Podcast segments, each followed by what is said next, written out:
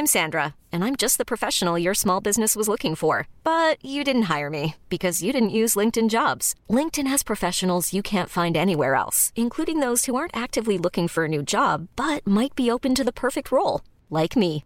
In a given month, over 70% of LinkedIn users don't visit other leading job sites. So if you're not looking on LinkedIn, you'll miss out on great candidates like Sandra. Start hiring professionals like a professional. Post your free job on linkedin.com/achieve today. Jetzt habe ich aber echt langsam die Schnauze voll mit dieser Technik hier. Ich, äh, also ehrlich, die, das ist, ich komme mir vor wie Monate, die der im Urlaub ist. Und äh, ich versuche immer, den zu erreichen. Ne? Gestern war er bei Jumbo einkaufen, danach war das Internet weg. Was ist das eigentlich für ein, für ein Geräusch hier im Hintergrund? Ja, Tim, ja, Tim, Hallo? Tim, Tim wir, sind, David? wir sind schon live. Ne? Live. Ich habe das jetzt alles gehört, was du hier Scheiße, versuchst. David, Entschuldigung. Was du jetzt versuchst, hier den, äh, der, der Podcast-Community hier über mich anzutragen. Ja, ich versuche hier alles möglich zu machen. Äh, Internetverbindungen habe ich nicht im Griff. Äh, du hörst vielleicht hier Was ist das für ein Geräusch da? Was ist das da? Ja, Wind ist das. Ich bin hier gerade am Strand. Habe hier so ein Kind vorm Bauch. Das schläft gerade noch. Deswegen nutze ich diese freie Minute, um mit dir zu sprechen. Und zwar über das Geräusch und das Phänomen, was wir jetzt gerade wahrscheinlich auch relativ stark hören, nämlich den Wind. Du hast doch in deinem Buch auch so ein Kapitel. Kapitel 42. 42, das hätte ich jetzt nicht auswendig gewusst. Ich weiß nur den Titel, Der Berg der Holländer.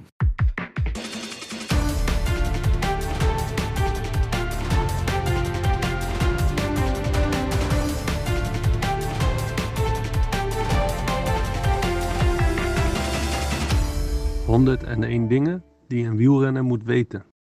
David, das hast du sehr, sehr, sehr, sehr gut äh, dir gemerkt. Der Berg der Holländer. Hast du das gelesen, bevor du in die Niederlande gefahren bist? Nee, ich habe es nicht nachgelesen. Ich habe nur das zum Anlass genommen, nochmal drüber nachzudenken.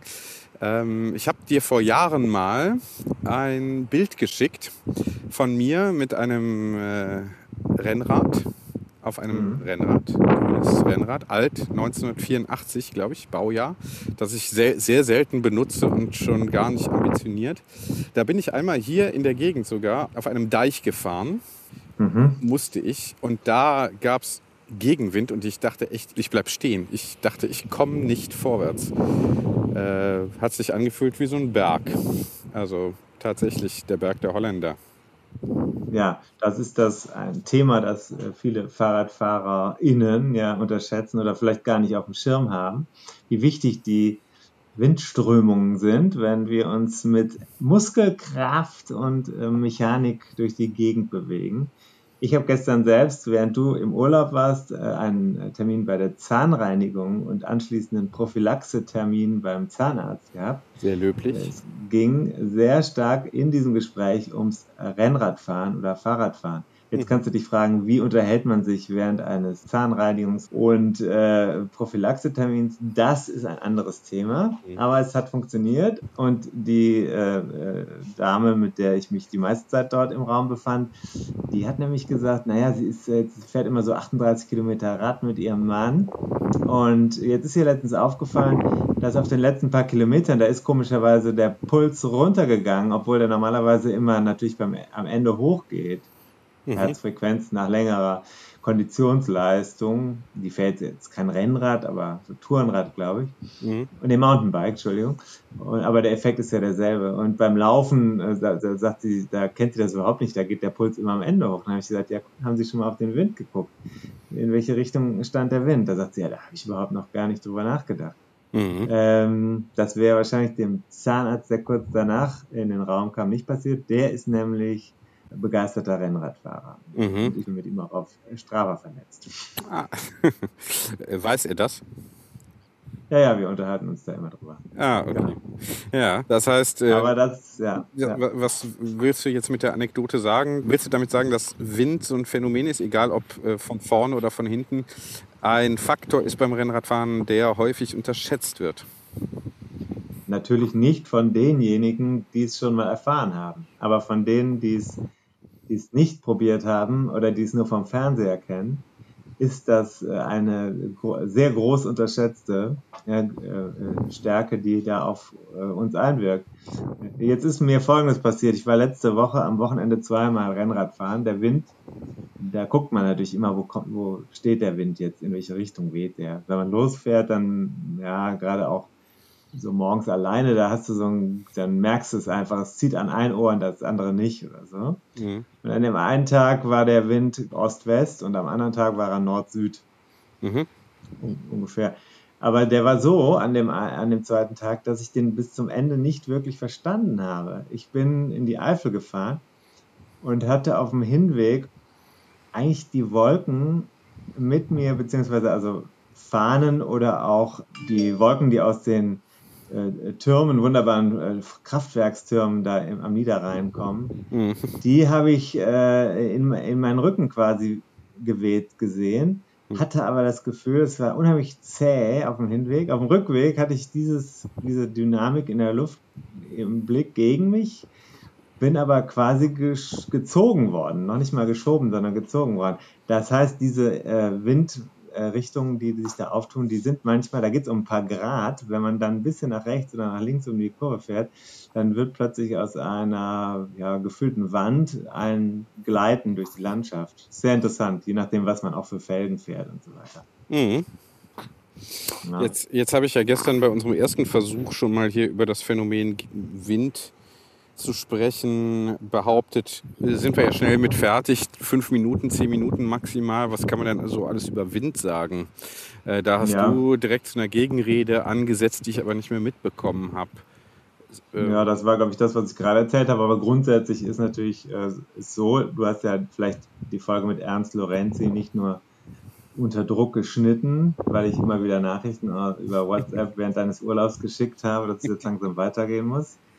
Der Ötztaler Radmarathon äh, ist, da war auch der Wind ein Thema, nämlich äh, in der Vorbereitung. Also entweder ausreichend Berge fahren oder ausreichend Wind ins Gesicht bekommen. Ja. Denn ja, tatsächlich er sagt, ist ja was, der, was ja fast dasselbe ist. Ne? Genau. Und, Und das, das Problem ist nur, man muss halt eine konstante Windbelastung hinbekommen. Das ist natürlich nicht so einfach. Mhm. Also man fährt ja selten äh, sechs Stunden genau mit dem Gesicht in den Wind, aber wenn du jetzt da, wo du bist, da ist es relativ leicht möglich sich Strecken rauszusuchen, die wirklich äh, gerade in die, in, in, gegen den Wind führen. Kannst du wahrscheinlich machen. Da gibt es in den Niederlanden auch jedes Jahr eine Meisterschaft der Gegenwindfahrer. Ah. Allerdings äh, mhm. nicht auf dem Rennrad, sondern das sind Leute, die, damit die Bedingungen gleich sind, bekommen die so ja, amtliche Hollandräder gestellt vom. Veranstalter mhm. und müssen dann auf einem Deich, der maximal windexponiert ist, also so ins Meer rein, äh, müssen sie dann, da wo auch diese Turbinen stehen, da müssen sie dann eine gesetzte Strecke gegen den Wind fahren. Und wer das mhm. schon mal ausprobiert hat, der äh, wird merken, dass es also eine unwesentlich, äh, eine, was ist das da für ein Geräusch? Ja, das ist hier der kleine Herr Korsten. Herr der Korsten. wird langsam wach. Wer, wer, das schon mal ausprobiert hat, der äh, wird merken, das ist ziemlich hart. Mhm. Man kann darüber reden, was kann man denn tun bei Wind? Also du wirst ja, musst ja übers Schalten nachdenken. In welchem Gang oder mit welcher Übersetzung willst du gegen den Wind fahren? Und da kann man sehr viel richtig oder falsch machen. Man ermüdet halt unheimlich schnell, wenn man versucht, den dicken Gang weiter zu treten gegen den Wind. Das ist so eine Sache, die unterschätzt man ebenfalls. Wenn du jetzt sagst, ich habe vorne das große Blatt, äh, die Kette weiter auf dem großen Blatt liegen und hinten bin ich irgendwo, weil ich diese Geschwindigkeit schon noch halten kann. Es ist ja, es ist ja eine flache Strecke hier, die kenne ich ja und dann, ja, ja gut, dann drücke ich halt ein bisschen mehr dann wirst du merken, wie schnell das geht. Und die Niederländer und die Belgier, die sagen, man muss den Wind spüren und man muss das Gefühl im Pedal entwickeln.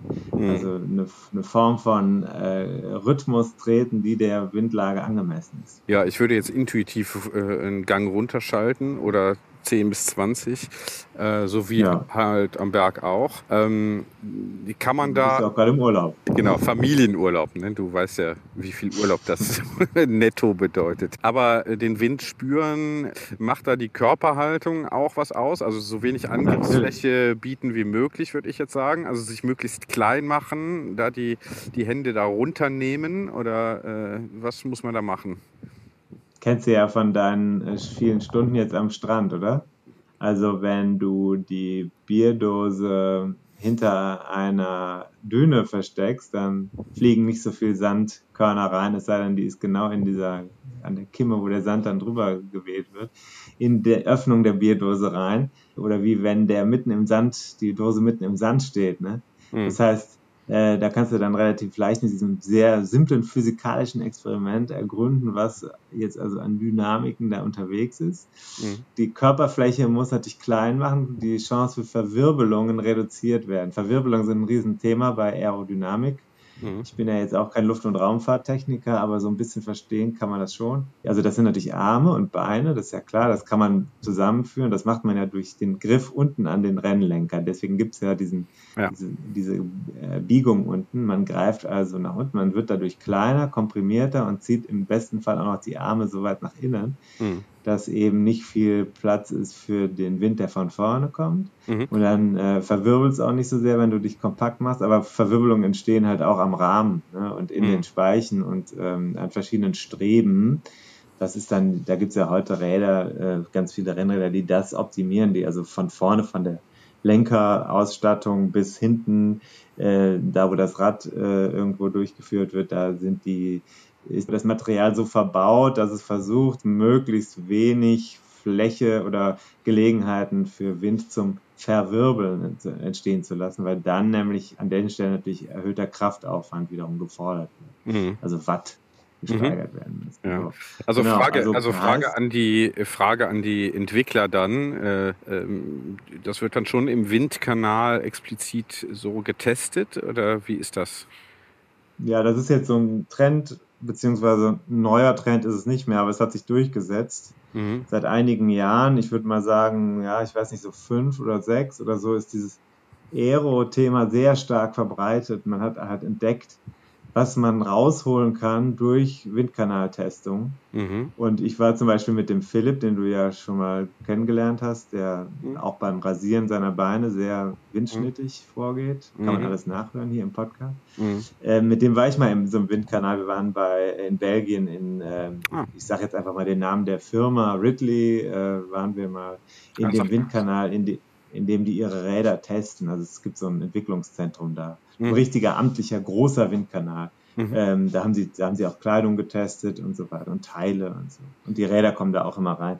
Und äh, da geht es dann eben darum, äh, ein, ein Fahrrad besteht ja nicht nur aus dem Rahmen, sondern eben auch aus Lenker und aus Gabel und aus Felgen und Speichen und, und äh, so weiter und so fort. Ja, auch die Pedalen, wobei die hat man unterm Fuß. Also, also das alles zusammengesetzt wird, kann man im Windkanal optimieren. Gibt es natürlich größere und kleinere Stellschrauben, aber das wird getestet und diese Rahmen sind in den letzten Jahren, es gibt eine, eine Gruppe von Rahmen, die sehr stark auf Aerodynamik hin entwickelt wird. Die sind dann meistens ein kleines bisschen schwerer als die Klettererrahmen. Die haben auch sehen etwas anders aus als die klassischen Kletterrahmen. Da muss man sich dann halt entscheiden, was will man haben. Ne? Also in der Ebene oder dem Wind entgegenknallen kannst du leichter mit so einem Rad und mit den anderen Rädern kannst du dann halt besser im Wiegetritt den Berg hinauf.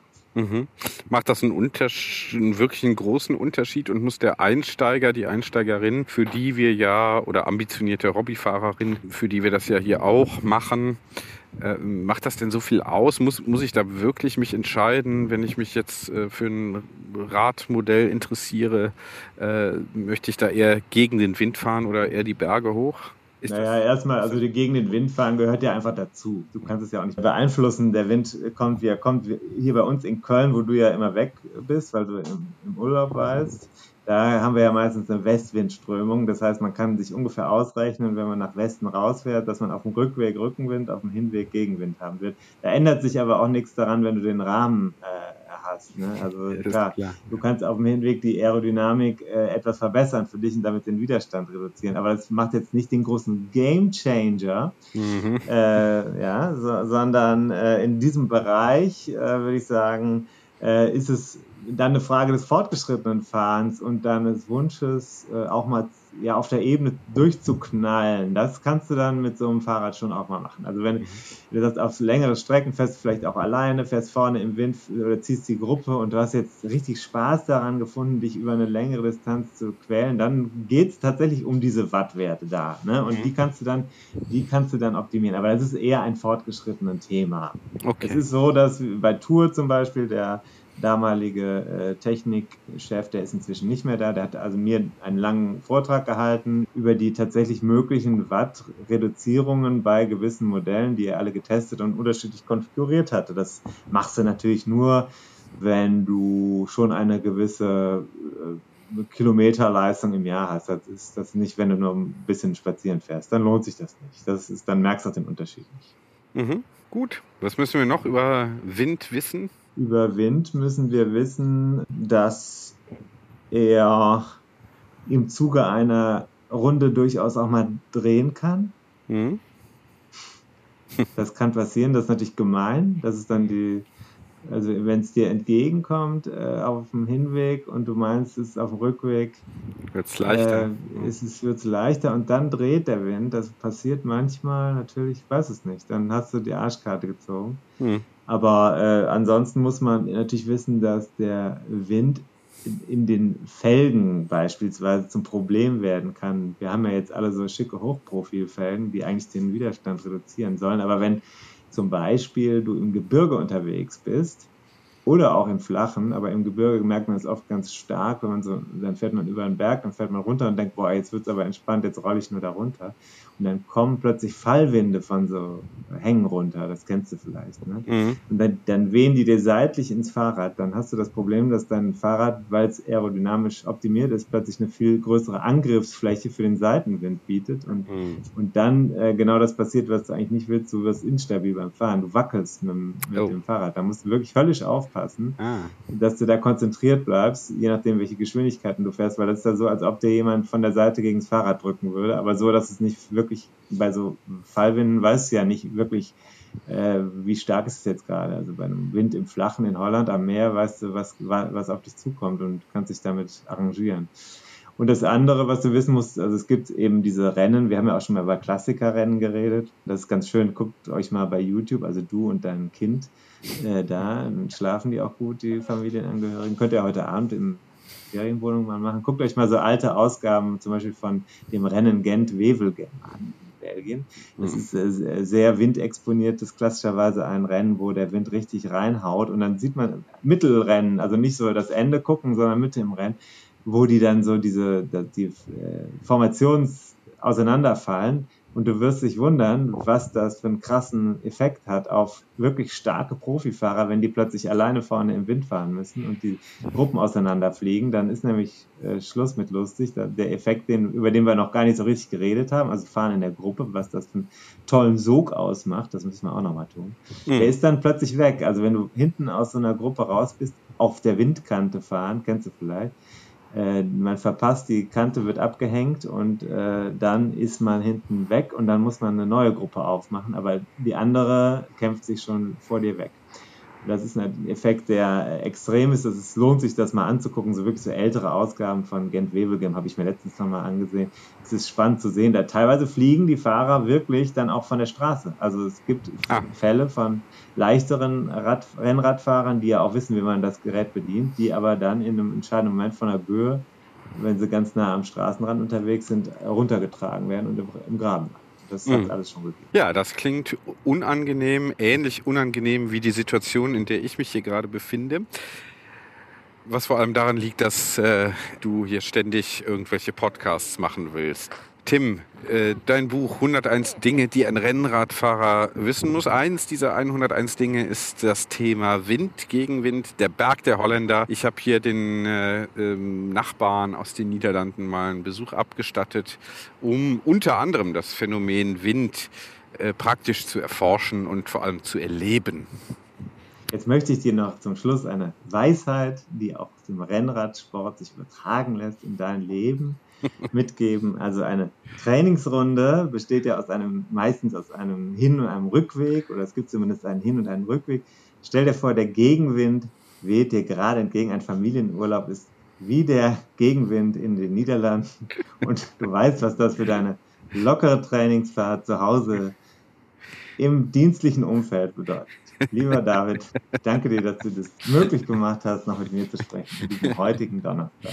Ja, und wer uns äh, supporten will bei Steady, der kann das natürlich auch machen. Links gibt es dann immer in den Show Notes, ne? Oder irgendwo, ähm, also irgendwo kann, kann ja. man das finden, ne? Zur Not halt auch mal eine E-Mail schicken. Es hat bislang keiner die Bücher gewonnen. Also nachhören und auch die Gewinnspiele sind noch nicht äh, finalisiert. Wir freuen uns. Aber wir haben unheimlich viele Hörer jetzt, ne? muss man schon sagen. Also bald wird es vierstellig, die Abonnentenzahl, sage ich dir. Ja, und für die tun wir hier alle selbst im Urlaub und selbst äh, bei härtesten Witterungsbedingungen, zum Beispiel bei äh, Wind. Ich hoffe, das geht ja einigermaßen, was die Tonqualität angeht. Äh, ich versuche das hier so ein bisschen abzuschirmen. Ja, also äh, alles gegeben. Ich grüße dich, Tim. Bald geht's nach Hause. Grüß den Nachwuchs. Mach ich. Und die, und die Gattin. Tschö. Ja, allesamt. Tschö.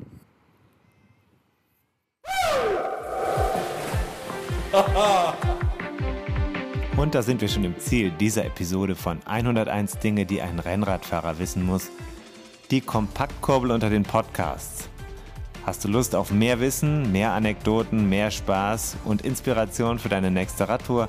Dann kannst du ja mal nach dem Buch schauen. Das gibt es natürlich in gedruckter Form und als E-Book vom Verlag Bruckmann. 101 Dinge, die ein Rennradfahrer wissen muss. Überall, wo es Bücher gibt. Also im Handel und im Internet. Wir sagen Kette rechts und bis zur nächsten Ausgabe.